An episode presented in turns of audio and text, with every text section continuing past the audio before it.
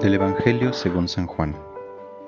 En aquel tiempo Jesús dijo a sus discípulos, Me voy ya al que me envió, y ninguno de ustedes me pregunta, ¿a dónde vas?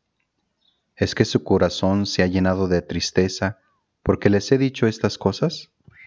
Sin embargo, es cierto lo que les digo, les conviene que me vaya, porque si no me voy, no vendrá a ustedes el Paráclito. En cambio, si me voy, yo se lo enviaré. Y cuando Él venga, estableceré la culpabilidad del mundo en materia de pecado, de justicia y de juicio. De pecado porque ellos no han creído en mí, de justicia porque me voy al Padre y ya no me verán ustedes, de juicio porque el príncipe de este mundo está ya condenado. Palabra del Señor. Te saludo nuevamente, amigo, amiga de Jesús para Millennials. Jesús nos recuerda una realidad muy grande en este Evangelio, algo muy importante en nuestra vida. Las ausencias de quienes amamos o de lo que amamos son muchas veces el punto de partida para crecer.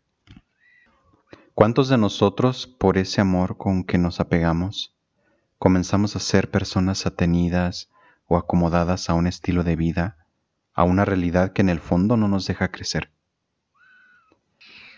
Muchas veces la ausencia de nuestros padres o de aquellos seres queridos o de cosas o situaciones nos dan este ultimátum en nuestra vida y nos ponen en una situación donde no queda de otra, o renovarse o morir.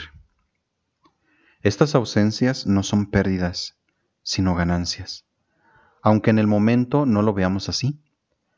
Aquí es donde nuestro corazón tiene que abrirse a la gracia, al don de Dios a recibir ese consuelo de una presencia diferente, pero planificante, la presencia del Espíritu.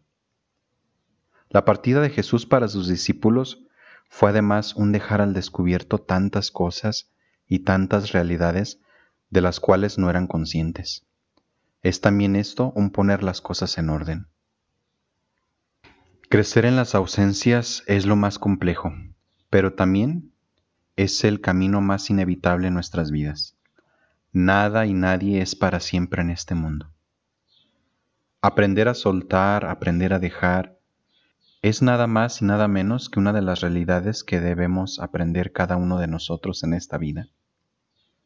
Quien no deja, quien no suelta, vive en el pasado, en un pasado nostálgico y deja de vivir el presente. Se dice a sí mismo, antes cuando yo tenía, antes cuando yo era feliz.